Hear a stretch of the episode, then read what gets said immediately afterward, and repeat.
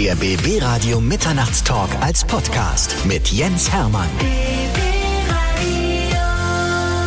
Eine ganz tolle Schauspielerin ist heute bei mir, Josephine Preuß. Ich freue mich sehr, dass du da bist. Hallo, ich freue mich auch sehr. Heute rollen wir die Geschichte deines Lebens aus.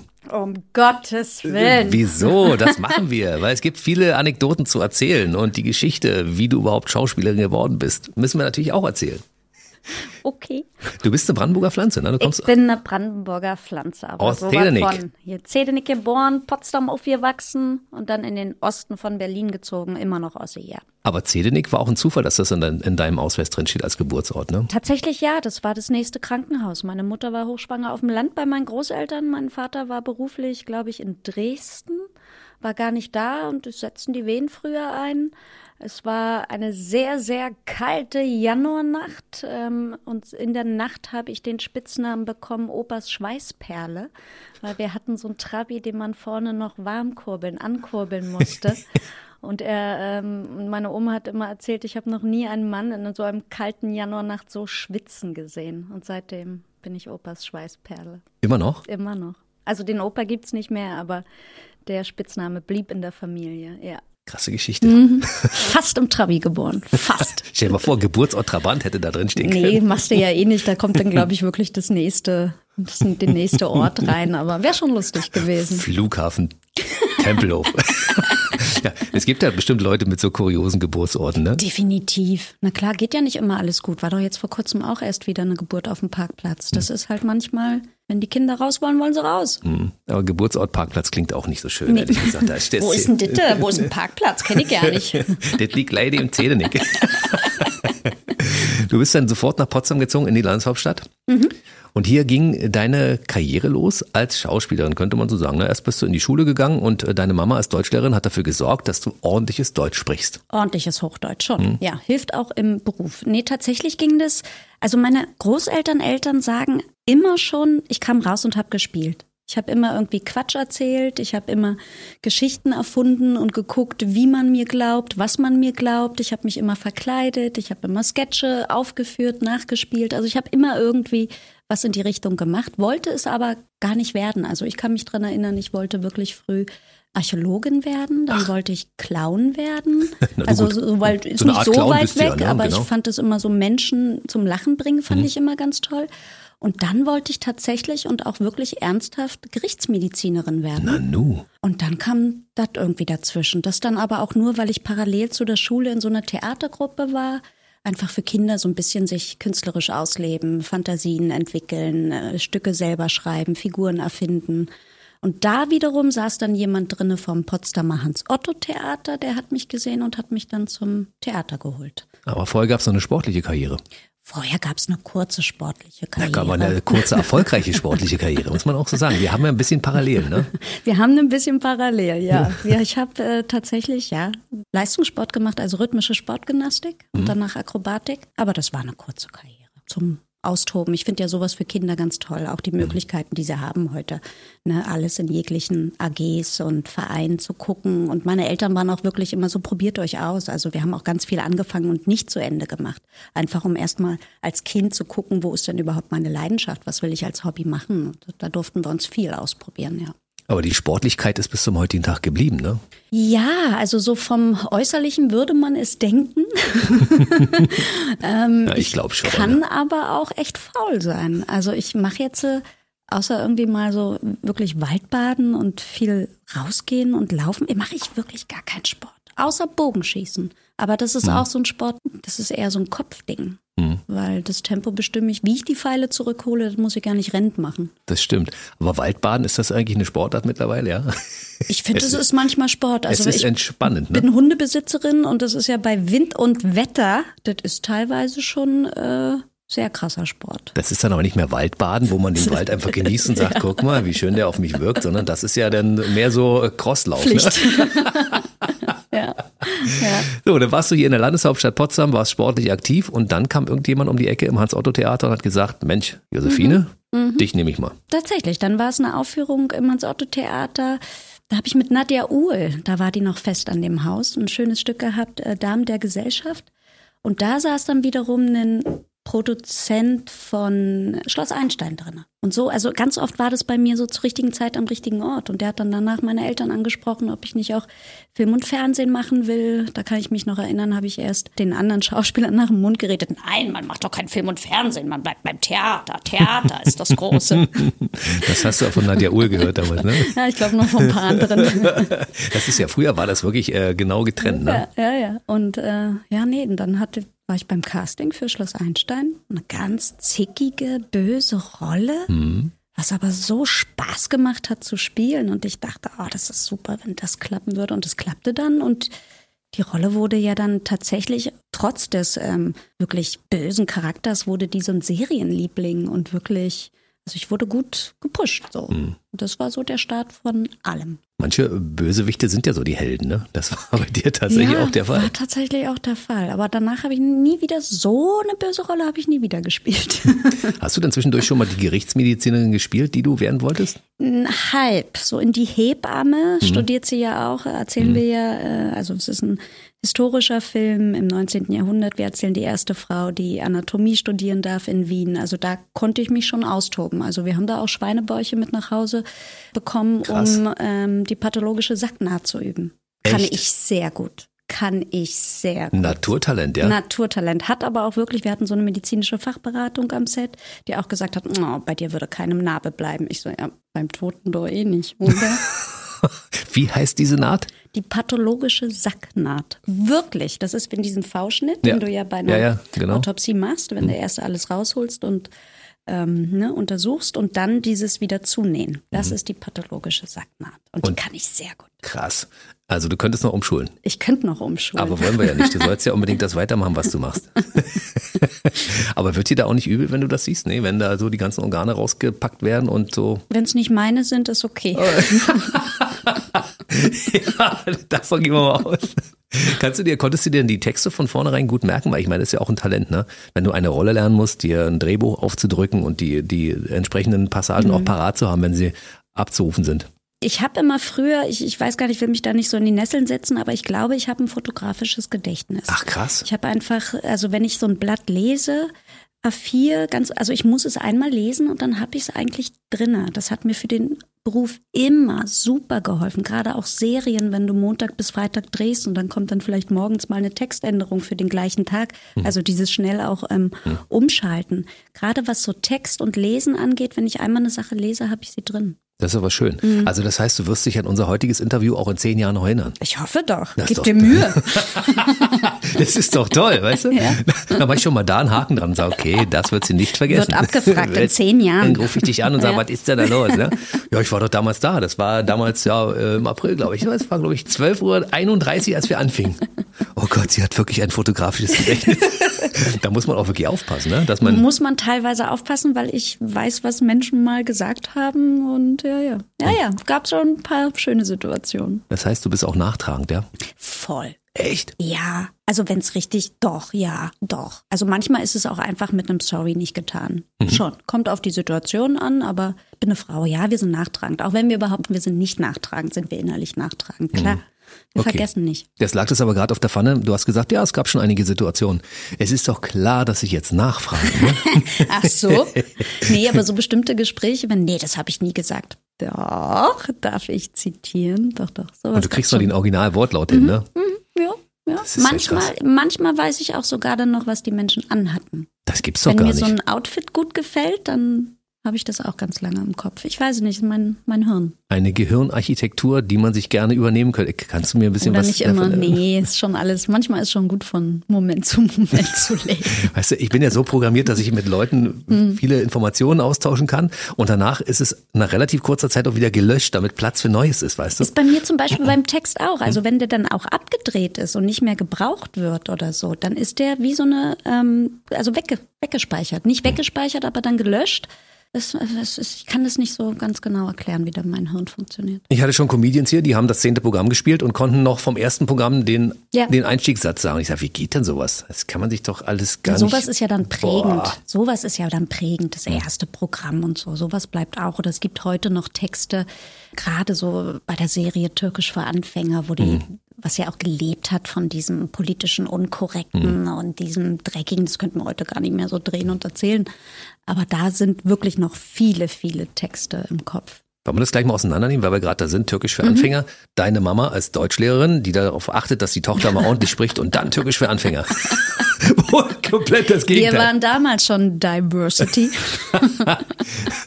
Was hat sie gesagt, Kind, das geht ja gar nicht? Nee, das ist, äh, nee, also in die Rollenauswahl oder generell, was ich mache, da haben die sich nie eingemischt. Aber ich kann mich tatsächlich dran erinnern, es gab ja auch bei der Anfrage Türkisch für Anfänger, wusste man ja noch gar nicht, worum es geht. Man hm. hat nur eine Szene bekommen oder ein, zwei Szenen fürs Casting, aber noch kein Buch. Hm. Und ich saß in der Berliner U-Bahn, U8, das weiß ich noch, Moritzplatz 10.51 Uhr ging der.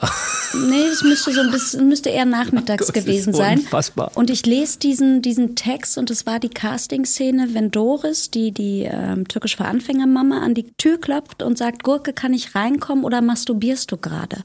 Und Gurke sagt, nee, ich setze mir gerade eine Spritze Heroin. Und das liest du so in dem mhm. Text und ich hab, musste so laut lachen in dieser U-Bahn, bis dich alle blöd angucken. Und man geht zum Casting und spielt und man wusste gar nicht, was es ist, was für eine Konstellation. Ich hatte, glaube ich, wirklich mein erstes Casting auch damals mit Anna Stieblich, die dann die Doris gespielt hat. Und dann erst nach der ersten, zweiten Castingrunde gab es Drehbücher. So wusste man, hm. ah, okay, deutsch-türkische Patchwork-Familie. Und, und äh, die Sprüche werden noch schlimmer, noch lustiger, noch krasser. Es war sehr lustig. War es eine war gute Schule auch, war eine absolut, sehr gute ja. Schule. Hm. Und es war zu dem Zeitpunkt nicht absehbar, dass aus der Serie irgendwann mal ein Kinofilm werden würde. Überhaupt nicht. Es war noch nicht mal abzusehen, dass wir überhaupt eine zweite Staffel drehen. Also die erste wurde okay angenommen, war dann aber auch weggesendet in, ähm, ich glaube, drei Wochen. So viermal, ja, ähm, ARD-Vorabendprogramm, viermal die Woche, ich glaube, dienstags bis freitags. Und dann haben aber so ganz viele Leute geschrieben, oh bitte macht es weiter, also mhm. an den Sender geschrieben, mhm. macht es weiter, weil das ist so lustig und schön. Eigentlich war gar keine zweite Staffel geplant und erst die zweite wurde so erfolgreich, dann die dritte und dann hat man mal ein bisschen Luft zum Atmen gehabt und dann gab es tatsächlich ein paar Jahre später, ja, haben wir den Sprung auf die Kinoleinwand gewagt, was aber auch ein Riesenexperiment war. Es hätte ja auch in die Hose gehen können. Was traut sich jetzt so eine deutsche Vorabendserie ins Kino? Und das war ja dann auch nochmal der Switch, dass wir da nicht angesetzt haben, sondern es war ja so ein Reboot, also mhm. ganz neu erzählt.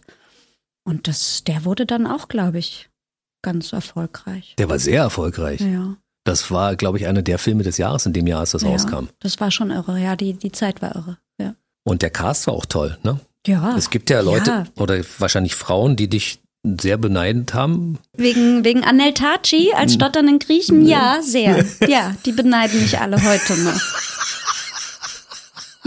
Ah, auf jeden Fall, weil ich liebe ja unterhaltsame Filme, muss ich ganz ehrlich sagen. Also ich finde es ja toll, ne? Wenn man, es sind ja auch harte Zeiten, ne? Es da, sind sehr harte da Zeiten. Da freut man sich über ja. anderthalb Stunden ablachen, oder? Ich finde auch, das ist das Schönste, was du mit einem Filmprojekt erreichen kannst. Dass mhm. die Menschen mal kurz den Alltag, was auch immer da draußen los ist, kurz mal den Alltag vergessen. Und egal, ob es ein Krimi ist, eine Komödie, dass sie kurz mal vergessen, ihr Leben vergessen und sich kurz mal eine Geschichte erzählen lassen. Das ist das Schönste an dem Beruf. Das ist mein Job beim Radio.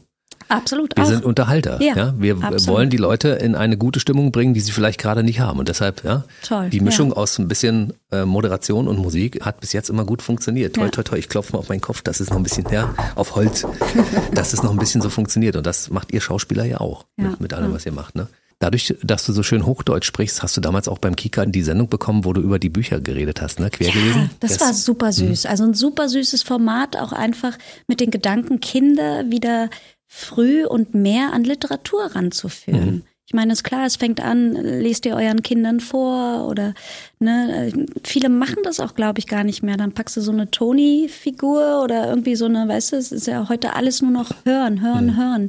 Ich finde, Kinder sollte man wirklich früh an Literatur ranführen. Und es muss nicht die dicken Wälzer sein, sondern es gibt wirklich schöne Kinderbücher. Nicht nur Klassiker, auch nur neue.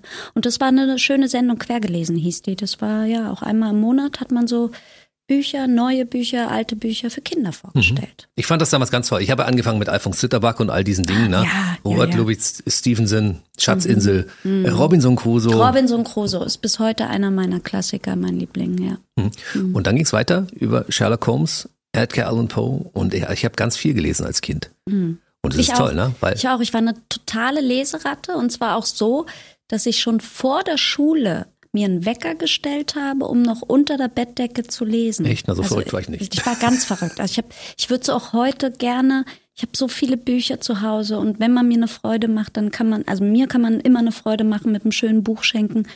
Aber ich habe so wenig Zeit. Ich würde so gerne mehr lesen. Muss man wieder in Angriff nehmen. Muss man unbedingt. Ich nutze jetzt tatsächlich äh, ab und zu mal die Zeit im Auto, um mir etwas vor, um mir etwas vorlesen zu lassen. Das liest dann jemand für mich, weil das machst du ja auch. Da kommen wir nachher nochmal drauf, ne?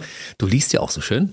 Du hast ja auch diese schöne, angenehme Stimme. Das heißt, man hört da auch gerne zu. Man hört ja seine eigene Stimme immer anders, ne? Wie hörst denn du deine Stimme? Ich höre meine Stimme. Ich denke immer, ich klinge wie die Nanny.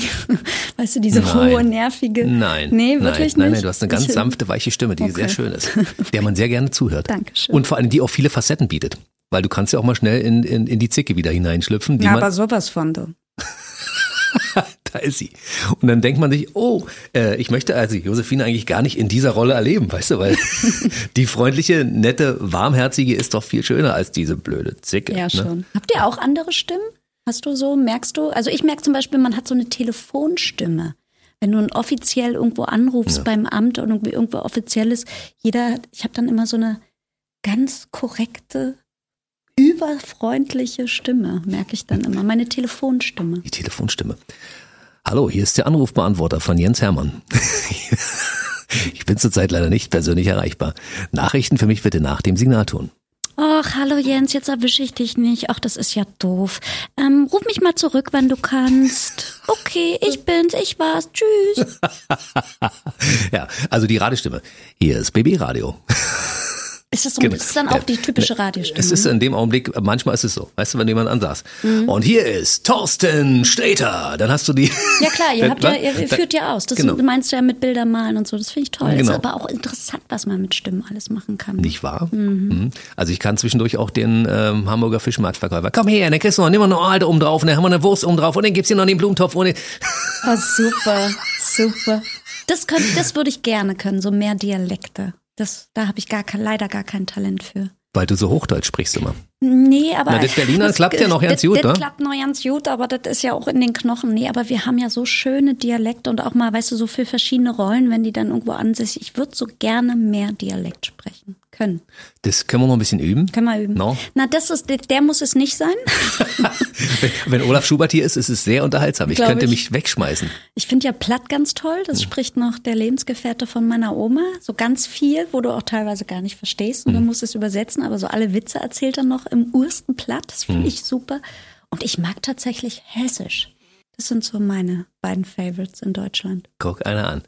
Wir kommen auf deine Schauspielkarriere zurück. Du hast damals die Schauspielschule besucht und abgebrochen. Mhm. Weil du festgestellt hast, sie könnte nichts beibringen oder weil der, weil die Chemie nicht stimmte? Oder Jein. ist ja manchmal so, kommt es irgendwo ist, hin. Ja, es ist, ist manchmal so. Nee, so eine Schauspielschule, also wirklich ähm, lege ich auch wirklich jeden ans Herz, der auf die Bühne will. Auch dieses Handwerk, Schauspiel Mhm. kann ein Handwerk sein. Man sollte immer schon ein bisschen was Eigenes mitbringen, aber man kann auch viel erlernen. Dafür ähm, bitte besucht Schauspielschulen, gar kein Ding. Aber ich habe ja schon so viel gedreht gehabt. Ich Mhm. bin mit 16 auf die Schauspielschule und hatte schon, ja, davor sechs Jahre Theater gespielt und vier Jahre gedreht. Du warst schon fertig. Nee, ich war nicht fertig, aber ich hatte dann halt tatsächlich auch in der Schule früh mit Neid zu kämpfen. Gemobbt? Ähm, auch, auch nicht nur von Schülern, sondern tatsächlich von Dozenten. Nein, echt? Und das ging dann so weit mit einer ganz besonders, ähm, weil ich durfte auch, ich, ich habe das auch damals beim Vorsprechen, ich war immer transparent und offen und ehrlich und habe gesagt, ich drehe schon, ich weiß, das mögen Schauspielschulen nicht, aber ich bin hier gerade in so einer Serie, ich hätte zwei, drei Drehtage in der Woche, ich könnte sie mir am Nachmittag legen, ist das okay für euch? Und die Schule hat damals gesagt, ja natürlich, ist doch super, wenn wir schon jemanden haben. Ist ja auch Werbung für die Schule. Ja, klar. Haben sie ja recht. Und eine Frau ähm, hat es mir dann tatsächlich, da kam dann das Angebot Türkisch für Anfänger. Also ich habe die Castingrunden geschafft und es gab dann ähm, das Angebot, auch diese Rolle wirklich zu spielen. Und sie hat es mir dann verboten. Und da musste ich für mich einfach abwägen, mache ich jetzt noch drei Semester hier und nicht schön und gehe dann wieder an Theater und spreche vor? Oder ergreife ich jetzt die Chance, um in einer ARD Haupt, äh, Haupt oder Vorabendserie die Hauptrolle zu spielen? Logisch. Und ich wollte Learning by Doing, weil Theater hatte ich schon gemacht. Ich habe mich dann auch nicht mehr beim Theater gesehen. sondern ich wollte dann vor die Kamera und äh, das war die beste Entscheidung meines Lebens. Hm. Absolut nachvollziehbar. Also für dich gab es ja von Anfang an, du kamst auf die Welt und wusstest, du wirst Schauspielerin. Ja, es wussten andere früher als ich, ja. ja. Hattest du einen Plan B? Hättest du irgendwas anderes gemacht? Also du wolltest ja damals auch eine sportliche Karriere einschlagen, so wie ich, ne? Ja, so, also das wäre auch noch so ein, also wenn man dann wirklich sein Leben dem Sport widmet und das heißt ja dann auch wirklich auf eine Sportschule gehen, mhm. was aber auch ein anderes ne, Konzept so ein bisschen ist, viel trainieren. Ähm, ich glaube nicht, dass aus mir, nee, ich glaube nicht, dass aus mir eine Sportlerin geworden wäre. Aber hattest du einen Plan, Plan B? B wäre ähm, irgendwas mit Tieren oder tatsächlich Medizin studieren und dieses Gerichtsmedizin-Ding verfolgt hätten. Aber ich dazu, dazu hatte ich ja dann auch kein Abi. Also man hätte ja wirklich dann wirklich nochmal ganz, ganz ansetzen hm. müssen. Und, und habe mir ja nie die Frage stellen müssen, was will ich machen, mhm. wenn ich groß bin? Weil ich halt erstens ja nicht mehr groß werde, aber ja, komm, 1,52 ist jetzt auch nicht ganz klein. Aber ich musste mir nie die Frage stellen, weil es lief ja immer so lückenlos. Du hättest auch gar keine Zeit gehabt, das ist einfach so, weil du hast ja quasi von Kindesbeinen an durchgespielt. Also wenn ich, ich habe nur durchgearbeitet. Meine ja. Rente sollte gut aussehen, ja, eigentlich schon. Ja. Hast du mhm. mal was weggepackt, ja? Nee, aber hast, kriegst du auch diesen Rentenbescheid? Ich weiß ja. gar nicht, ob ich heulen oder lachen soll. Ja. Wie ich es mir durchrechne, das reicht ja vorne und das hinten nicht, nicht nur nicht mal für die jetzige Miete. Also ja. das ist, wird schon lustig. Ich meine, du kannst lustig. als Rentnerin auf jeden Fall noch spielen, weißt du? Ja, Ob ich, ich als, als, Rentner noch irgendwie Radiosendung moderieren kann? Weißt, meinst du, dass das zu dem Zeitpunkt, wenn ich Rentner bin, noch jemand Radio? Na, ihr verkauft es ja immer als Morgensendung zum Beispiel, aber Senioren stehen doch sehr früh auf. Ach so, das machst machen wir das so lustig. Eine, machst du so eine Senioren von zwei Uhr nachts bis sechs Uhr morgens? Für die senilen Bettflüchtlinge. Absolut. Es gibt immer eine Marktlücke, man muss sie nur finden. Könnt ihr auch nicht schlafen? Hier ist euer Jens. Ich fände das super. Ich ja? entertaine auch gerne können, Rentner. Ja. Die werden mehr. Ja. Also das ist dann auch irgendwann unser Hauptpublikum, ne? Wir müssen uns keine Gedanken machen? Nein, müssen wir nicht. Also wir beide nicht. Der Rentenbescheid, den ignorieren wir einfach. Den ja? ignorieren wir. Okay. Wir machen unseren eigenen. Da steht so wenig Geld drauf. Damit könnte man ja eigentlich theoretisch eine Woche vom Monat kommt man da irgendwie gut hin. Ja. Mal kurz. Wenn man sich einschränkt. Ja. mal kurz brunchen gehen in Potsdam. Dafür ah. reicht's. Ja. Okay. Weiter. Ja.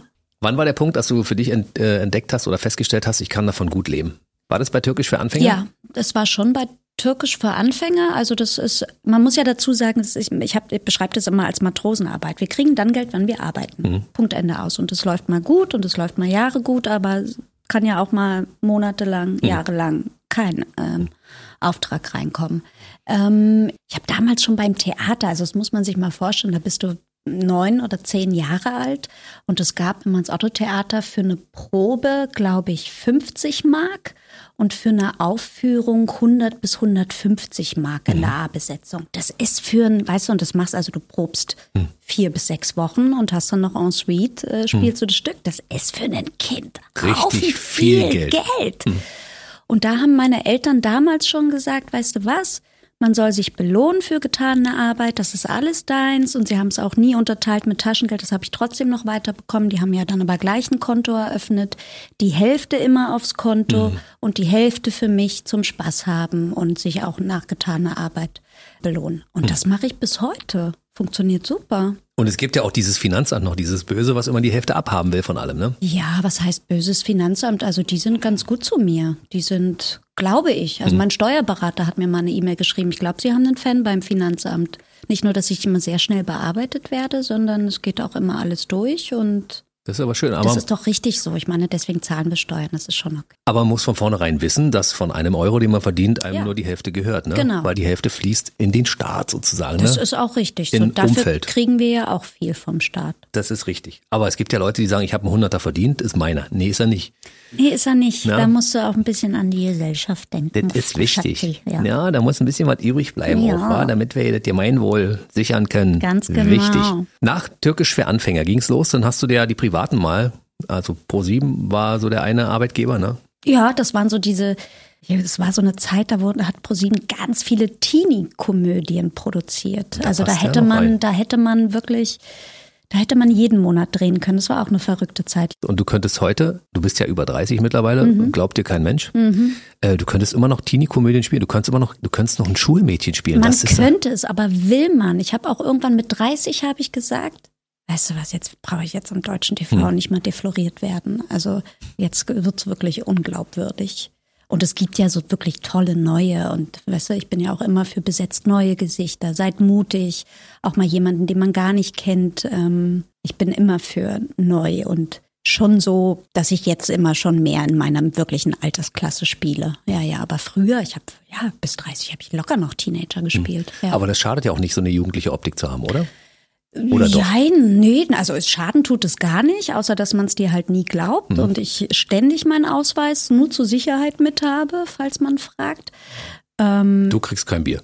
Ganz genau, ganz genau. Es gibt aber auch sehr, sehr schöne Momente. Ich war zum Beispiel mal, ich wollte nach Jamaika und hatte Transit in Charleston in Amerika. Und das ist ja, Amis sind ja eh verrückt mit dem Kontrollieren am Flughafen. Und ich hab, wollte dann irgendwie nur raus und schnell eine, einen Smokers Point finden. Und du konntest aber, musstest in so einer Bar und dir ein Bier bestellen. Und ähm, ein Bier bestellen ging. Also Irgendwie, nee, nee, pass auf, nee, ich habe mir eine Zigarette angemacht. Das ging und keiner hat was gesagt. Und beim Bier bestellen haben sie dann gefragt, Entschuldigung, can I see your passport, please? Und dann gebe ich ihr das so hin. Und das war so eine sehr korpulente, lustige People of Color Frau, so, die auch wirklich nichts zu tun hat, außer da, ne, äh, zu kontrollieren am Flughafen. Die dann irgendwie aufs Alter guckt und dann nur so, Respekt. und ich dachte, ja, ist auch schön. Nein, so oder so. Also ich bin, ich bin zufrieden, ich bin happy, ich würde es nichts ändern. Ich sage auch immer, ganz ehrlich, da ich jetzt so lange so jung immer noch und, und ähm, ja, jung aussehe, irgendwie, es kommt wahrscheinlich so einmal mal mitten in der Nacht, stehst du auf und am nächsten Morgen, mein Gott, da sind sie, die 20 Jahre. Kann ja auch Das sein. glaube ich nicht. Ich, Ne? ich gebe dir Bescheid. Guck mal, Anna Thalbach zum Beispiel kann ja auch immer noch, in, Ach, trotz, trotz ihres Alters Ja. immer noch so. so Aber das ist diese- dann auch diese innere Haltung. Hm, weil diese ist ja innere einfach, Jugendlichkeit, ne? Absolut, absolut. Das bleibt dann auch. Das hält jung, ja. Ja, das wird bei dir ganz genauso sein. Sehr gut. Ich hatte ja schon einige Schauspielerinnen hier und ich muss sagen, du bist also äh, eine, die sehr jung aussieht und die sehr jung sich gibt und in ihrer ganzen Art, in ihrem Auftreten. Andererseits aber auch schon sehr erwachsen ist in ihren Ansichten. Das, ich finde das toll. Das ist eine gute Kombi so. Weißt du? Ja, früher war es eine doofe Kombi. Also so ähm, älter zu sein, äh, jünger auszusehen, als man eigentlich ist. Und dann hat man, hat man die Meinung, die man sagt. Also ganz oft habe ich auch früher gehört, mein Gott, bist du frech. Und ich so, nein, ich bin nicht frech. Ich bin jetzt einfach eine paar 20-jährige Frau mit einer Meinung. Aber die Menschen sehen dann vielleicht, weiß ich nicht, eine 16-, 17-jährige. Und das war dann immer gleich frech. Nee. ja, ja. Was war deine härteste Rolle in deinem Leben? Stühle im Schnee? Ja, tatsächlich ja, aber das eher im, Hin im, im Nachhinein, weil da viel noch mit diesem Film passiert ist, ähm, was man gar nicht weiß, weil diesen Film ist ja auch nie wirklich rausgekommen. Man muss dazu sagen, Stühle im Schnee ist ein Kurzfilm, den ich mit ähm, selber damals mit einem Freund gemacht habe, angelehnt an den Fall Stefanie Vergewaltigung? äh, die entführt wurde, tagelang, wochenlang in einer Wohnung festgehalten wurde, vergewaltigt wurde, missbraucht wurde und freikam, weil sie, als sie mit ihrem Peiniger mal raus durfte, einen Zettel hat fallen lassen in der Öffentlichkeit. Und so kam man an diesen Täter. Und wir haben so, wir haben uns immer gefragt, mein Gott, wie, wie willensstark muss ein, ein, ein kleines, junges Mädchen, eine Frau sein, um erstmal dieses Meteorium zu überleben und dann auch noch die Kraft aufzuwenden, alles zu probieren, rauszukommen. Und wir haben einen sehr fantasievollen Kurzfilm gemacht, in dem wir diese Täter-Opfer-Beziehung einfach mal umgewandelt haben und ähm, sie ihn irgendwann zum Opfer macht, weil ganz ehrlich, die Täter sind, sind die Opfer. Und dieser Film wurde damals von da, den haben wir dann eingereicht in verschiedenen ähm, Festivals auch, weil klar, als Filmemacher will man ja auch, dass seine Werke gesehen werden. Und der wurde aber von der FSK nicht freigegeben. Weil zu krasser Stoff war. Zu krasser Stoff, aber nicht in dem, was wir zeigen. Wir zeigen weder eine Vergewaltigung noch nackte Haut, sondern es waren alles Bilder, Hm. Die die, im Kopf sich, die im Kopf. Mhm. entstanden sind. Und da hat die FSK gesagt, das können wir nicht machen. Also der hat keine Altersfreigabe. Und dann konnte man den nur über uns damals tatsächlich bestellen. Dann musste man aber mit Post-ID ne, Mhm. auch wirklich beantragen, dass man volljährig ist.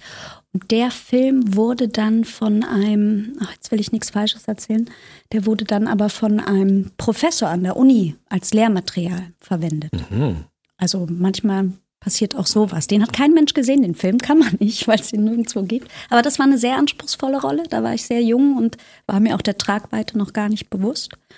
Wir hatten dann damals nur ähm, dann auch Stefanie und ihre Eltern angeschrieben über deren Anwalt und haben gesagt, das ist ein Film, ein, uns hat deine Geschichte so berührt und den haben wir für dich gemacht, ganz liebst zurück und sind dann noch ein bisschen in Kontakt geblieben. Dann kam aber auch glaube ich, ein Jahr später schon Natascha Kampusch frei und dann war das eh so ein Thema. Und Absolut, Jeder ja. hat einen Film drüber, über sowas gemacht. Das war eine anspruchsvolle Rolle und tatsächlich, Die Pilgerin, wa? Nee, das Pilgern, das war ganz schön. Die Verletzungen, die man da gesehen hat, die waren nicht echt, die waren, äh, die, Die war haben sie nur angeschminkt, Maske, ja, aber Maske. Mhm. die sahen wirklich sehr echt aus. Als du dieses Kreuz geschleppt hast, habe ich gedacht, meine Güte, ey, eine zarte Na, Frau na, schleppt das große Kreuz über den Jakobsweg. Ne? Ja, das war tatsächlich, ähm, also die Requisite, der wurde in Tschechien damals gedreht und da sind ja die Requisiten und Ausstattungsleute ganz verrückt und irre. Also die, also ach, super, ganz tolle Handwerker. Und die hatten zwei Kreuze gemacht. Das war einmal so ein Hartgummi und einmal ein richtig Holz. Und dieses richtig Holz hat, was war das? Ach, das war schon viel. Das war schon irgendwie so 18, 19 Kilo.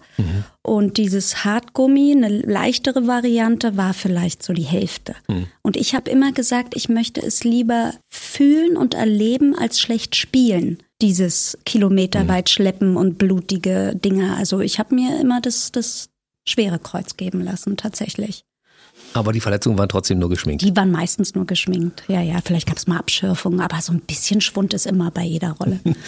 Und nee, aber auch eine, die mich wirklich hatte, war das Cello. Ähm, Ferdinand von Schirach, dieser Brudermord in der Badewanne.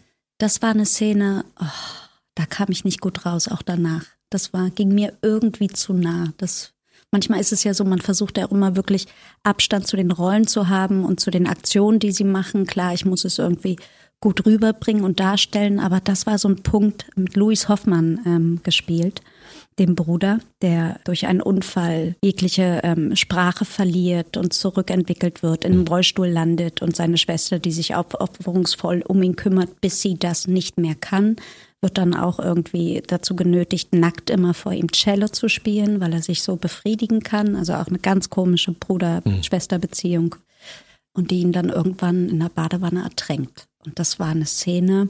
Ich habe dann noch, es gibt ja immer Stand-up-Sprachen und ähm, ich die ich die drücke, darf aber den Drücken, Druck nicht ausführen. Das macht der Kollege, der es spielt, dass er sich selbst unter Wasser ähm, zieht.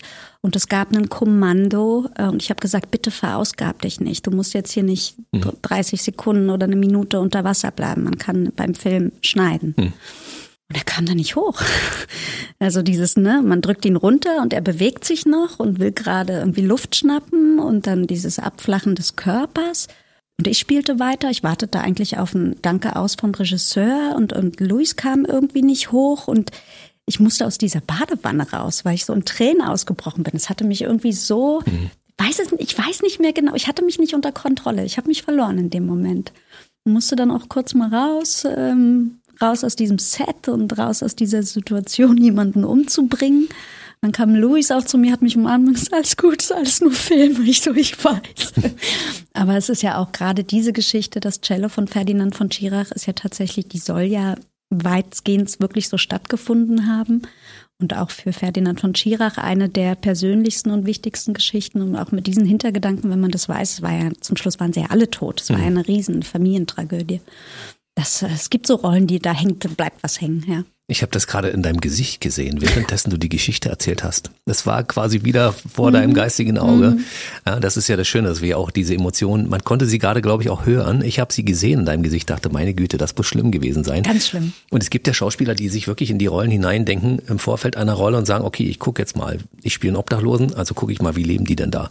Ich spiele eine kalte Mörderin, also gucke ich mal, wie sind die denn da im Vollzug Ja, das sowas? ist so ne? dieses Method Acting, wovon man das, das, was ich spielen will, auch erst selber mal zu erleben und zu empfinden, bin ich überhaupt kein Fan von. Nee. Gerade mit diesem Beispiel. Ich kann ja jetzt nicht zum Probe mal jemanden umbringen, nur um zu wissen, wie sich ein Mörder fühlt. Ach, das kann man gar nicht machen? nee, ich glaube, das ist eine Straftat in Ach Deutschland. so, ich, ich, glaube, dachte immer, meine glaube. Güte, die sind so gut da drin, die müssen das geübt haben. Nee, ich bin, äh, da gibt es andere Methoden im Schauspiel, sei es Meyerholt oder sei es ähm, Stanislavski, aber ich bin so von diesem, äh, nee, ich, ich bin kein Method Actor Fan, bin ich nicht. Ich muss auch nicht, wenn ich jetzt einen Obdachlosen spiele, drei Monate draußen wirklich auf der Straße wohnen.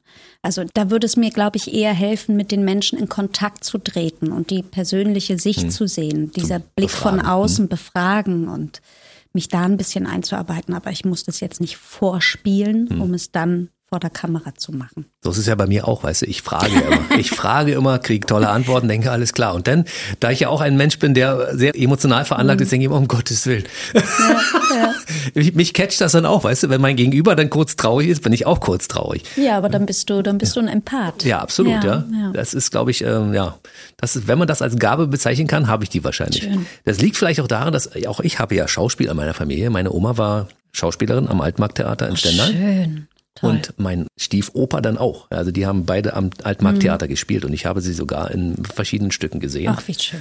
Ach, ich mhm. erinnere mich immer an Feuerwerk. Das war ganz toll. Meine mhm. Großeltern auf der Bühne, ich in der ersten Reihe. Es war toll. Ach, schön. Ja. Das sind so emotionale Momente, die kann einem keiner nehmen. Ja, weißt du? das bleibt. Ne? Das bleibt. Ja. Ne? Bei dir ging es richtig durch die Decke damals bei Das Adlon, ne? Das war so oh, für ja. dich, das war für dich, war das die erfolgreichste Produktion, die du bis jetzt gemacht hast? Nee, kann man auch nicht sagen. Erfolgreich, ich, ich messe das immer gar nicht am Erfolg, aber das ist, glaube ich, once in a lifetime. Mhm. Das ist so eine Produktion, so ein Umfang, äh, drei Filme, auch die ganze Geschichte von 1907, Eröffnung des Hotels, bis 1997, bis zur Wiedereröffnung, als es dann Kampinski über, übernommen hat diese 90 Jahre deutsche Geschichte, wo ja alles krass, bei uns, wo alles bei uns passiert ist. Ende der Kaiserzeit, äh, ne, Zweiter Weltkrieg. Ähm, also wir haben alles in diesen 90 Jahren drin. Dann diese Rolle, die ich spielen durfte, wo man dann auch geguckt hat, wie lange kann man mit einer Schauspielerin das längstmögliche äh, hm. spielen. Und äh, ich, es fängt an mit meiner Geburt, das habe ich, durfte ich nicht mehr spielen. Obwohl vom Alter hättest du es. Von der Größe passe ich, pass ich doch in so eine Kinderkrippe. ähm, nee, aber ich habe sie dann tatsächlich von Teenagerzeit bis Ende 50, Ende 50 gespielt. So mit Prosthetics kriegt man mhm. dann geklebt. Das heißt, die Labialfalten werden zum Beispiel verstärkt oder so gestipselt, Hände, Hals, alle. Also wirklich tolle Maskenbilder auch gehabt dann tolle Leute. Weißt du, dann kriegst du so, kriegst ja immer so die Besetzungsliste. Und dann hat das irgendwie Ding, alleine das Ding hat 23 Seiten gehabt von Heino Ferch, Christiane Paul, da waren alle bei. Äh, Ken Duken, ähm, Wotan Wilke Möhring, Anja Kling, Christ Tine Paul, habe ich schon gehabt, ne? Hm. Ähm, also du, du liest von Seite 1 bis 27 bis in die kleinste Rollen, was ja auch immer ein gutes Zeichen ist. Wenn die kleinsten Rollen noch toll besetzt sind, hm. weißt du einfach, die Leute haben Bock in diesem Format oder dabei zu sein. Ähm, tolle Kollegen, Uli Edel als Regisseur. Last Exit Brooklyn. Cooler Oder Typ. wir Kinder von Bahnhof zu nach wirklich auch noch eine Koryphäe. Absolut, ja. Der hat, der hat Kino gemacht, da gab es ja wirklich noch Leinwandgöttinnen. Und das hat man bei ihm so gemerkt. Als Frau konnte man sich so fallen lassen, weil man wusste, er nimmt nur das, wo du am allerhübschesten aussiehst. Hm. Und ein toller Regisseur, Uli Edel. Also das ganze Projekt, dann ist man da monatelang mit so einem Tross unterwegs mit den gleichen Leuten. Wir haben auch überall gedreht, da halt, wo die Filmförderung auch herkam, ganz viel in Berlin, ganz viel in NRW. Dann haben wir das komplette Adlon, ja, die, die Eingangshalle und Bar und Café und Restaurant und Zimmer und Suiten haben wir alles nachgebaut in Adlershof. Ich habe noch nie so einen Studiobau gesehen. Da denkt man, steht man wirklich kurz drin und denkt, okay, so Geil. muss sich Hollywood anfühlen. Hm. Das ist groß, das ist fett. Selbst ein Fahrstuhl, der funktioniert. Und dann haben wir Bavaria in München die Außenkulisse vom ähm, Hotel ja auch abfackeln lassen. Mhm. Also wirklich unglaublich. Äh, Unfassbar. Werde ich mein Leben lang mich dran erinnern. Das war mit einer der schönsten Produktionen, die ich machen durfte. Und du hättest auch schon allein wegen Ken Duken mitgespielt, ne? Auf jeden Fall. In den habe ich ja mich verknallt. Aber das, äh, das ist ganz normal. Geht allen Frauen so, oder? Ich weiß es nicht, aber das ist einfach, Krasser wenn du so ein typ, toll, kollegial, höflich, freundlich, kann dabei auch noch was und sieht gut aus. Ja hm. klar. Perfekt. Doch, wirklich, wirklich. Ein ganz toller Kollege und gerade auch in unserer Geschichte, er als ähm, jüdischer Journalist und ich äh, ja so ein bisschen dieses Phantom im Adlon, die da die ganze Zeit rumschwirrt. Also auch eine, unsere Tochter, die uns weggenommen wird von mhm. den Nazis oder, oder ich also ich wurde ja eingeführt als erste Radiomoderatorin mhm, tatsächlich. Mhm. Ähm, also es waren auch sehr emotionale Sachen zu spielen in diesen Zeiten und da ist er ein ganz unterstützender, toller Kollege. Mhm. Ja. Du warst eine sehr schüchterne Radiomoderatorin, muss man dazu sagen. Ne? Ja, habe ich schüchtern gemacht. Sehr gut. Stimmt. Ja, aber ich sollte ja, ja erst mit diesem. Genau. Ach so, ja, jetzt ja, bin genau. ich dran. Okay. Ja. Also, es wird im richtigen Leben tatsächlich anders. Hast du schon mal eine Radiokarriere irgendwie äh, angestrebt? Hast du schon mal darüber nachgedacht, sowas zu machen? Kurz, ganz kurz. Ich habe mal bei einem Sender in äh, Potsdam einen anderen Sender in Potsdam. Es gibt andere Sender. Was? Habe ich auch. Wusste ich gar Wusste nicht. ich auch nicht. Also jetzt schon lange nicht mehr. ähm, Habe ich tatsächlich mal auch so, so ein ähm, Blue Moon moderiert, so nachts Mhm. talken. Ja, das habe ich ein paar Mal gemacht, aber es ging sich dann irgendwann nicht mehr aus. Nee, Jetzt ist umgekehrt. Jetzt, Jetzt ist frag, ich, umgekehrt. jetzt frag ich dir die Löcher an den Bauch. Das Ja, ist auch, schön. aus meiner Sicht doch deutlich besser. Ne? ähm, du hast aber im Adlon die Möglichkeit gehabt, mal zu gucken, wie du in alt aussiehst. Weißt ja, du? In toll. älter. Toll, also Ja? wenn es gut läuft. Ja, wenn es gut ja, läuft. Das ist ja sehr du- vorteilhafte ja. Maske und das war toll. Also War- ich habe auch wirklich bei diesem Prozess, der ja teilweise, ja, sitzt man schon so drei, vier Stunden in der Maske. Es ist ein langer Prozess und ich habe immer versucht, ganz lange von Anfang die Augen zuzulassen, außer man ist dann an den Augen und muss sie bewegen. Aber auch wirklich dieses Vorher-Nachher-Bild, was mir generell immer hilft, um mich zu vergessen und die Rolle vorzuholen. Da ist Maske, Kostüm, für mich ist es immer die halbe Miete. Hm. Du hast ja schon in einigen historischen Filmen gespielt. Welches Zeitalter wäre das Zeitalter gewesen, was du dir gewählt hättest, wenn du ähm, dir was aussuchen könntest? In welche Zeit du hineingeboren ja, wärst? Nicht Mittelalter. Ich, Aber so um äh, 1900 im 19 Adlon? Das war schon geil, oder? Mhm. Jahrhundertwende. Jahrhundertwende ist meine. Alle sagen immer so die Roaring Twenties und so. Nee, da auch da ging's schon irgendwie politisch, glaube ich, ganz doll ab. Nee, so eine ruhige Jahrhundertwende. Eine ruhige. Eine ruhige Jahrhundertwende. So um 1910. Ja. Ja. Meine Oma ist damals 1911 geboren. Ui. Allerdings in Brandenburg. Mhm. Und da war es ja eine harte Zeit. Ne? Also die haben ja damals von Landwirtschaft gelebt. Das muss äh, sehr schwer gewesen sein. Mhm. Sie hat mir viel erzählt, was sie damals als Kind alles machen musste. Und da habe ich gedacht, also das ist irgendwie keine erfüllte Kindheit gewesen. Mhm. Und auch als junge Frau. Und dann kam Erster Weltkrieg, Zweiter Weltkrieg. Also das Stimmt, war die hat ja alles durch. alles durch. Ja. Mhm. Krass, ja, ja. Das war eine krasse Zeit. Ja? Ja. Also nur auszugsweise. Die hatten damals coole Klamotten, die hatten damals eine coole Architektur und die haben, wenn man zu einer bestimmten, zu einem elitären Personenkreis zählte, auch ein gutes Leben gehabt. Ja. Aber eben die Arbeiter Ja. nicht so, ne? Nicht so. Aber Architektur, da sagst du was wirklich Spannendes. Das Mhm. denke ich mir immer, wenn ich ja so ein bisschen also im, in Osteuropa noch unterwegs bin, so Prag oder auch Wien. Wien. Mhm. Wien ist toll, also ja. Mhm. Jahrhunderte, wenn ist ja genau, ne, Ringstraße und so wurde ja alles genau in der Zeit. Auch Berlin. Wie schön Berlin ausgesehen hat, Mhm. bevor es zerbombt wurde. Ne? Ja. alte Architektur mag ich Krass, sehr. ne? Das ist ja im Prinzip ist es ja unsere Heimatstadt, muss man ja mal so sagen. Ne? Du bist so ja von sagen. Mhm. Potsdam dann nach Berlin gezogen. Ich bin ja nur gebürtiger Berliner und aufgewachsen in der Stadt. Und die Stadt hat sich, seitdem ich zur Welt gekommen Nur bin, ganz schön verändert. Ne? Ganz doll verändert. Ich habe gestern, habe ich das gestern, vorgestern gelesen, sie suchen jetzt einen neuen Namen für das Sony Center und Potsdamer Platz, weil da alles leer steht. Und ich Hm. kenne noch also diese Zeiten, wo das da alles hochgezogen wurde und jeder gesagt hat, das könnt ihr doch nicht machen an so einem historischen Ort. Alles. Aber es gibt auch so eine Strecke von, von äh, Berlin oben Pankow über, weißt du, Leipziger, also Alexanderplatz, Leipziger, Potsdamer Platz bis nach Charlottenburg. Da denkst du, ich denke mir so jede 200 Meter, das könnte eine ganz andere Stadt sein. Hm, könnte es theoretisch. Ja? Wahnsinn. Wenn du unter den Linden lang marschierst, ja, dann denkst Auch du, schön. wow, geil. Ja. Das sagen wir. Das war nur ein kleiner Exkurs an dieser Stelle. Wir wollten ja eigentlich über deine Schauspielkarriere reden. Habe ich nicht gut abgelenkt. und du hast ja zwischendurch auch äh, ordentlich äh, Preise eingesammelt, ne? Fernsehpreise Ja. und Grimme-Preise und so. Jo. Wo stehen die denn? Stauben die irgendwo ein oder sind die an einer an einem erlesenen Platz und werden entsprechend präsentiert? Nein, die sind nicht angeleuchtet, auch nicht in der Vitrine. Die sind in meinem Büro im Regal. Aber das ist ähm, ja was was Tolles und Nettes. Aber ich hatte immer zum Beispiel meine Probleme, wenn so Einzelwertungen bewertet werden und man dafür einen Preis kriegt. Ich finde so Preise, die die allgemeine, weißt du, bester Film, beste Serie, finde ich immer am schönsten, weil da bewertest du, so viele Menschen arbeiten mit und dahinter und auch meine Arbeit wird von so vielen anderen noch mitgetragen. Da finde ich immer Einzelleistungen auszuzeichnen in unserer Branche, finde ich immer mm, schwer. Sind deine El Eltern eigentlich stolz auf das, was du erreicht hast? Ich meine, früher, du ich hast glaube ja, mittlerweile ja, mittlerweile. Ach, das war nicht so. Früher, dein, dein Vater als Polizist hat immer gesagt, pass auf, Recht und Ordnung ist wichtig für mich. Die Mutter hat gesagt, du musst ordentlich sprechen. Das ist, äh, auch, das ist aus meiner Sicht wichtig, was für ein Kind ja nicht ganz aber so einfach ich, ist. ich glaube schon, dass gerade so diese beiden Eltern mit den beiden Berufsgruppen und auch mit einer älteren Schwester, die den komplett geraden Weg gegangen ist, mit Schule zu Ende machen und Abi und studieren. Ich war halt immer, ich habe halt genau das nicht gemacht. Und Mhm. na, klar hast du da Eltern, die dann denken, kurz mal, würde ich auch, oh mein Gott, hoffentlich ist hätte ja auch nichts werden können. Mhm. Es hätte ja auch wirklich nichts werden können. Aber ich glaube, bei denen kam dann auch so, bei Türkisch für Anfänger dachten sie auch, ach Gott, ja, wenn sie ihre Miete selbst zahlen kann, dann wird das schon laufen. Hm. Und seitdem machst du deshalb keine Gedanken mehr. Aber wenn ich mir deine, deine Filmhistorie anschaue, denke ich, meine Güte.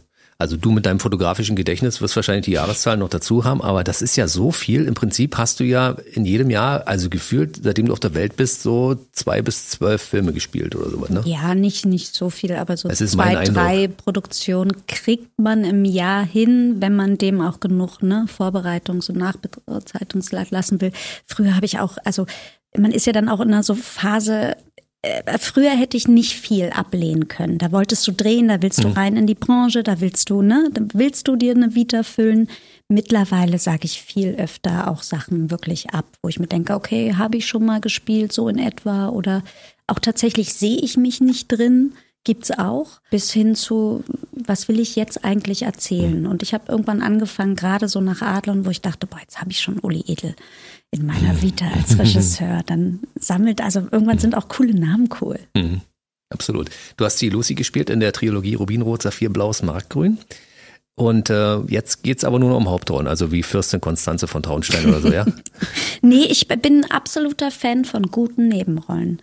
Das muss ich auch immer betonen, weil ich habe immer, ich hab, denke immer, mich fragen die für kleine Rollen nicht mehr an. Ich hatte zum Beispiel ein, eine, eine Produktion mal, da habe ich auch einen Zweiteiler für einen Privaten, einen Krimi, da habe ich die Hauptrolle angeboten bekommen.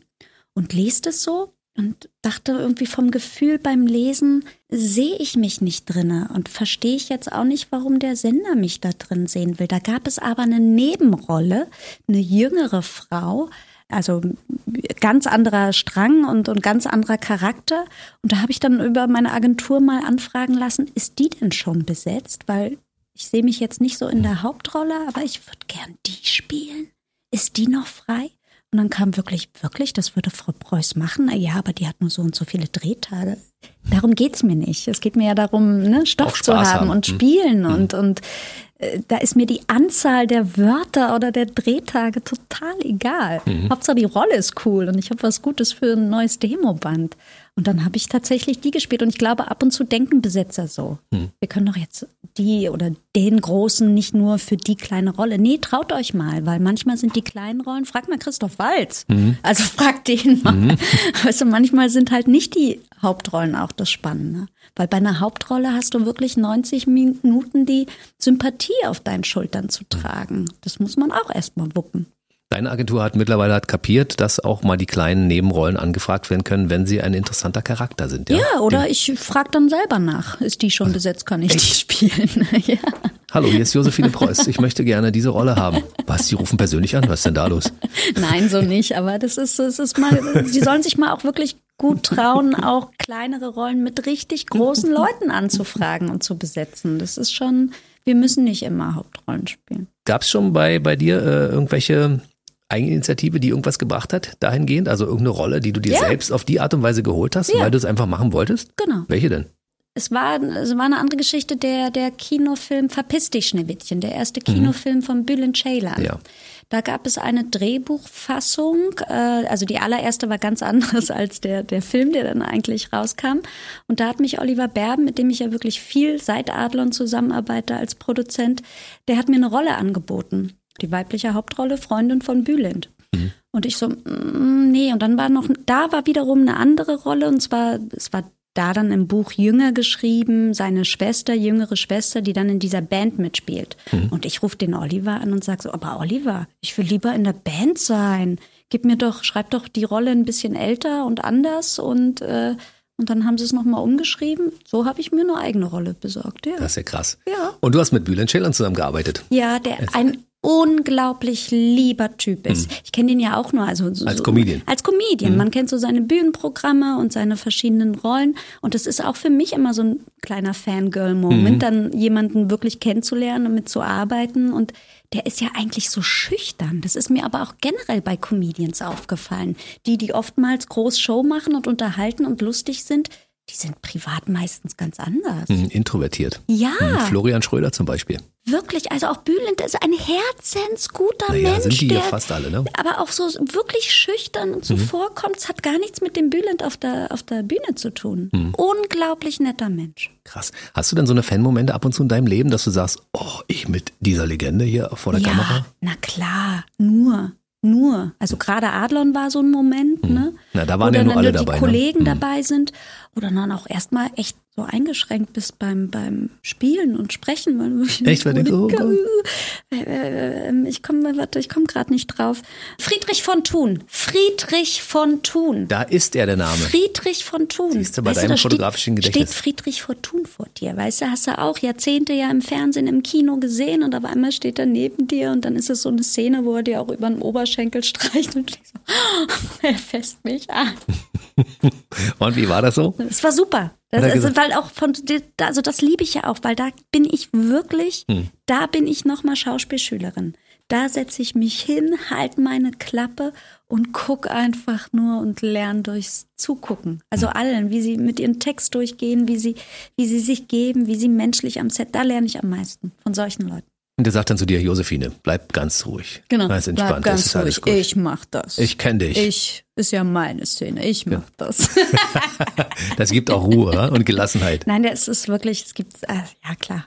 Ja. Ja, habe ich, ich hab viele Fangirl-Momente, ja, ja. Viele Fangirl-Momente. Viele Fangirl-Momente. Jetzt gerade bin ich am, äh, ich habe einen Namen in Dr. Nice ist eine neue Reihe.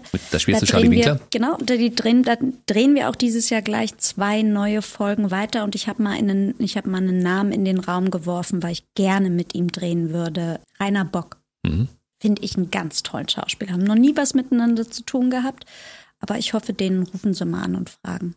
Weil ich habe so die Bücher gelesen und es gab eine Rolle, da habe ich ihn 100 pro gesehen. Mal gucken, vielleicht klappt's. Wollen wir gleich mal Dr. Nice mal ansprechen? Das ist ja, die, die neue Herzkinoreihe im ZDF. Das läuft im April. Und es gibt dann natürlich auch die ganzen Folgen auch noch einen ellenlang hinterher in der Mediathek, was ja für viele Leute heutzutage auch wichtig ist, weil äh, lineares Fernsehen ja immer weniger wird. Ne? Schade. Ja, ich das- mag find's auch schade. lineares Fernsehen. Ich kam auch wirklich nie so, also klar, ich streame auch und so, aber ich habe so meine festen Programme und ich mag Fernsehen sehr Hm. gerne. Ich finde es schade, dass es zurückgeht. Umso schöner, dass wir jetzt diese neue Reihe, Reihe Dr. Nice erzählen. Kann die ganze Familie vom Fernseher, ja. Ich finde das so schön und da haben wir ja vorhin auch schon drüber gesprochen. Das ist so in diesen Zeiten, die ja wirklich ein bisschen schräg sind. Ne? Also äh, Corona hat ja einigen Leuten nicht gut getan, sondern eher das Gegenteil war Ja. der Fall. Und wenn man jetzt so Filme hat, die so diese heile Welt abbilden, ich sehne mich tatsächlich danach, dass ich denke, boah, was für ich höre Nachrichten und denke, oh, Mhm. Ja. überall auf der Welt, überall alles passiert, dann hast du Nur schlecht Mord gelaunte und Leute, Mord und Krieg, ja, ja. ja, und dann kommst du nach Hause und sagst, okay, was mache ich jetzt? Gucke ich mir jetzt einen John Wick an, wieder 50 Leute abschlachtet innerhalb von vier Minuten, oder gucke ich mal zwischendurch, was, was einfach auch meiner Seele gut tut, Ja. wie Dr. Nice zum Beispiel. Ja, und ich entscheide mich dann sehr, sehr oft für Dinge wie Dr. Nice oder eine Soko oder sowas, weißt du, was so, wo auch Mhm. Vom Alltag ablenken. so ne? eine Mal heile Welt raus. drin ist, Ja, ne? Alltagsflucht, absolut. Dafür ist Dr. Nice ganz gut. Also wir haben unglaublich schöne Locations. Dann ist diese Geschichte natürlich nochmal was ganz eigenes. Also unser Dr. Nice, der, Der ist wirklich ins nice, ne? äh, fiktive Dorf Störkesand kommt, weil er eine ja, eine, auf einmal eine Tochter hat. Selber dann aber auch eine Koryphäe ist als Unfall ähm, Wiederherstellungschirurg, aber auch nicht arbeiten kann, weil er halt eine gehandicapte Hand hat, was später auch noch mal einen Bogen schlägt. Weshalb? Also es ist alles sehr miteinander verwoben und er kommt dann nach Störkesand und ich mag ja diese Filme, wenn so Welten in einer Welt erzählt wird und äh, dieses kleine Dorf mit den verschromsten Charakteren. Also wir haben da unseren Dorfhausmeister, dieser Anwalt ist ja alleine schon so eine Type am Anfang und der das Regal zusammenbaut, währenddessen er über die Kinderadoption da spricht. Ja, ja, Zeit das Geld natürlich. Ja, absolut. Gerade beim Anwalt. Und ähm, auch dieser, dieser Charakter Dr. Nice, der ja, ich kann immer nur sagen, so für, für alle da draußen, um es verständlicher zu machen, eine gute Mischung aus Monk, Dr. House und jeglichen anderen sozialen Arschlöchern, die wir kennen. ähm, aber optisch sehr ansprechend, wa? Optisch sehr Für Frauen, die ansprechend. drehen komplett durch, ne? Absolut. und wirklich äh, macht Spaß zum Gucken, weil es lebt von diesen Charakteren, von der Geschichte an sich, von seiner Art, äh, immer alles nicht so ganz konventionell anzugeben, auch mal jemand von Kopf zu hauen, äh, krasse medizinische Fälle, die wir erzählen. Aber auch bei uns geht's gut aus. Und es ist ja schon, wie du sagtest, äh, der, der, die nächste Staffel anberaumt. Ja, Ja, das finde ich ganz toll, weil sonst wartet man immer natürlich, natürlich auch als Sender auf die Ausstrahlung, um zu gucken, wir wollen jetzt hier so eine neue Reihe etablieren. Natürlich muss man sich die ersten Zahlen angucken oder Klicks oder Abrufe, was auch immer da jetzt mittlerweile zählt. Umso schöner von meinem Haus- und Hofsender ZDF, dass die sagen, wir glauben daran und wir wissen, wir, ihr habt schon wieder neue gute Bücher. Jetzt haben noch vor der Ausstrahlung haben wir die Zusage für zwei Filme. Das ist, äh, Das ist toll. Luxus. Hm. Da kannst du den Rentenbescheid gleich mal wieder an die Seite legen. Ne? Ja, kommt nächstes Jahr neuer. Wenn du dann da mehrere Wochen bis zum Dreh, nimmst deinen Hund dann mit? Immer. Der, ja? Immer. Da, wo mein Hund nicht sein darf, bin ich auch nicht. Das ist, klingt ganz komisch, aber das hat sich so gut eingebürgert. Ich habe mir auch davor so viel in den Kopf gemacht. Kriege ich das hin mit meinem Job? Ich bin nur unterwegs und wenn ich dann drehe oder auch mal so einen Termin wie hier oder so, wo klar, wenn es so kurze Termine ist, auch zwei, drei Stunden bleibt sie mal allein zu Hause. Aber ansonsten kommt sie überall mit hin. Also ich bin auch viel öfter im Baumarkt als im Klamottenladen. Das ist wirklich Ihr seid ja seelenverwandt, ne? Du hast ja, das ist ja ein Hund, den du gerettet hast aus Rumänien. Und seitdem seid ihr quasi, ihr seid Wir sind nur, also wir sind ein Zweierrudel. ne? Wir sind ein Zweierrudel und ähm, gerade auch so Rettungshunde, also oder so äh, Tierschutzhunde. Also meine hatte absolute Knackse weg. Es hat auch wirklich lange, lange gebraucht. Mhm. Es ist nicht so, die ist eine Woche bei dir und du denkst, du hast einen super erzogenen Hund. Mhm. Nee, bis heute arbeiten wir und so eine Arbeit hört nicht auf. Ganz dolle Vertrauensprobleme. Mhm. Sie ist ängstlich, trotzdem ist sie sehr territorial, wenn es um mich und ihre Sachen geht Mhm.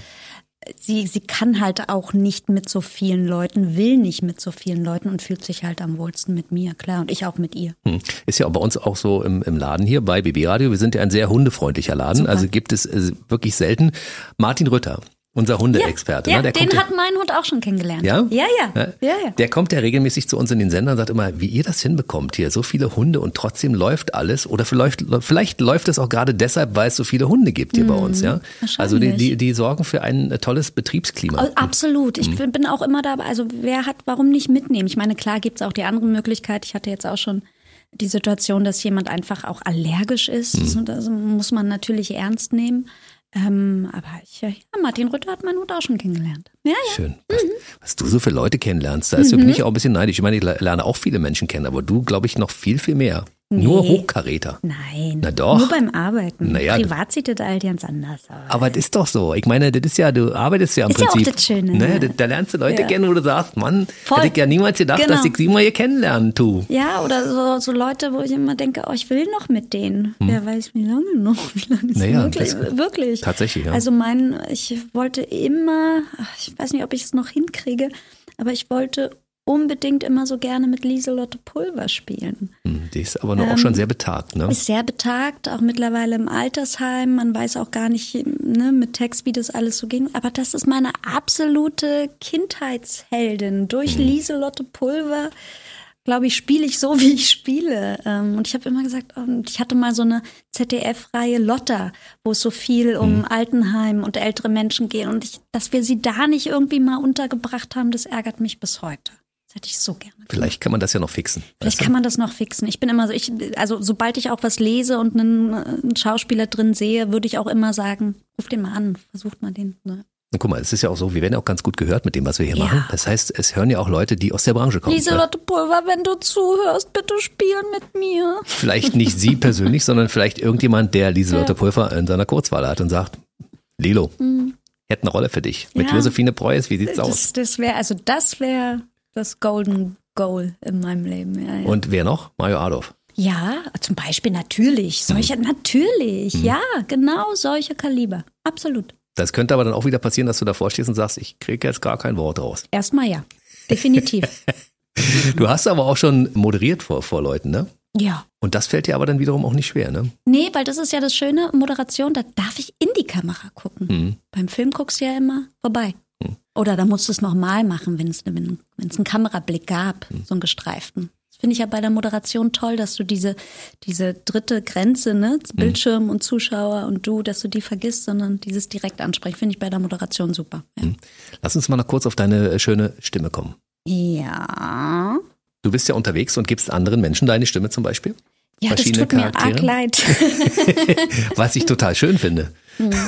Wie bist du dazu gekommen? Weil das zwangsläufig als äh, Schauspielerin passieren muss, dass man irgendwie. Nee, äh, äh, gar nicht mal so. Ich weiß es auch gar nicht mehr so genau. Irgendwann kriegt man halt eine Anfrage, ob man mal so ein Hörbuch einlesen will. Und das war damals, ich habe früher viel wirklich Kinder, ich glaube, das war in diesem, genau in diesem Rahmen mit quer gelesen und dann kommt ein Buch auch gleichzeitig als Hörbuch raus. Mittlerweile ist das ja ein riesen Industriezweig geworden Mhm. und so viele Verlage und Hörbücher. Also jedes Buch kommt ja als Hörbuch. Es gibt auch Bücher, die nur als Hörbücher rauskommen und gar nicht mehr als äh, gedrucktes. Verrückt. Und krass, irgendwann ne? gab es da mal eine Anfrage und wie es dann, wie beim Film ist, hast du einmal mal was Gutes gemacht, bist du da in der Kartei, dann hatte ich da jemand gehört, dann wirst du da wieder gefragt. Also das ist auch eine Arbeit, die ich sehr zu schätzen weiß und sehr, sehr mag, weil dieses Selbstbestimmen im Studio sitzen, egal welches Tempo, man hat Zeit, man liest. Ich lese sehr gerne, also eigentlich nicht vor, aber ich lese. Ähm, erzähle dadurch eine Geschichte und ja, dann wird's gehört, das war super und ich durfte jetzt auch schon so Klassiker einlesen wie Alice im Wunderland oder Dazu passt die Stimme ganz hervorragend. ja, oder Pippi Langstrumpf, die Neuauflage. Mhm. Da gab's ja, hat, gibt's eine wunderschöne Version von Heike Makatsch. Wunderschön. Jetzt stell dir Heike Mhm. Makatsch als Pippi vor. Perfekt. Musste nochmal gemacht werden nach der Elterninitiative, dass es ja jetzt nicht mehr Negerkönig heißen darf.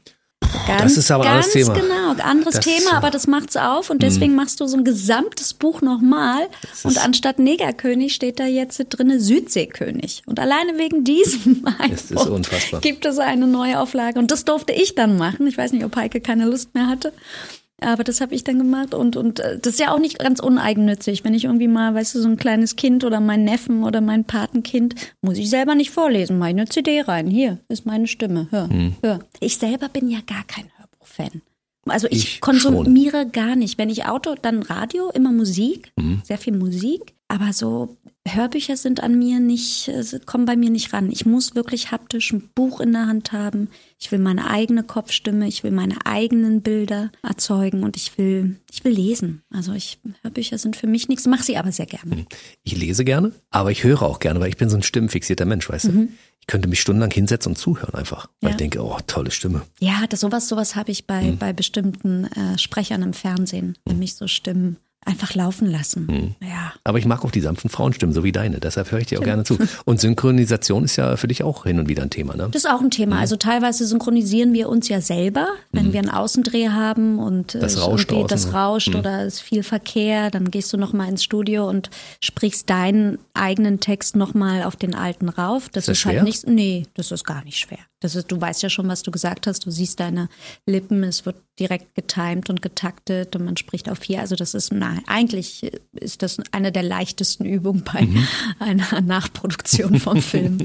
Und dann durfte ich tatsächlich aber auch animierte Filme Mhm. synchronisieren. Auch das macht sehr viel Spaß. Aber danach bist du aus der Puste, da bist du fertig, weil du sprichst nicht nur. Mhm. Nee, du schreist ja auch zwischendurch, ne? Bist ständig, und äh, ständig unter Druck da. Schreien ist auch nicht das Schlimmste. Du machst alles körperlich. Hm. Was diese animierte, weiß ich nicht, Hase oder was auch immer auf dieser Leinwand da macht, hast du auch zu machen, weil je nachdem, wie man sich bewegt und anatmet und was auch immer, du hörst ja alles Hm. in der Stimme. Und das ist eine Arbeit, Synchronisieren von Animationsfilmen.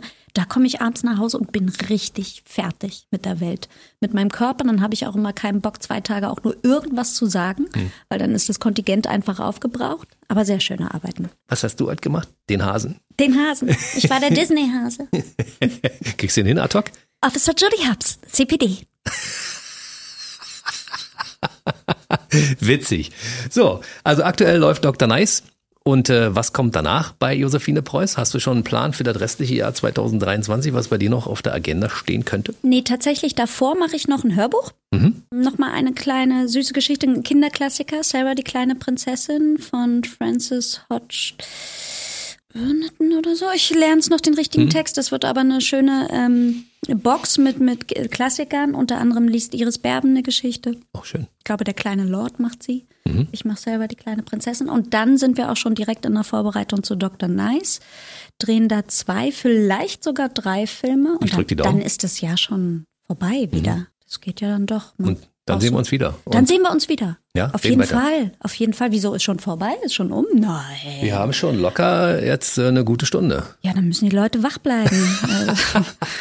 Also, lass mich doch jetzt hier, ich bin noch lange nicht fertig. Okay, dann geben wir den Leuten jetzt noch eine kleine. Oder wir gehen rüber in diese Seniorennacht. Weißt du, wir können ja jetzt schon mal Ach so. anfangen.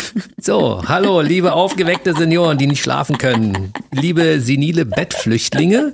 Hier super. sind Josephine und Jens für euch. Hallo.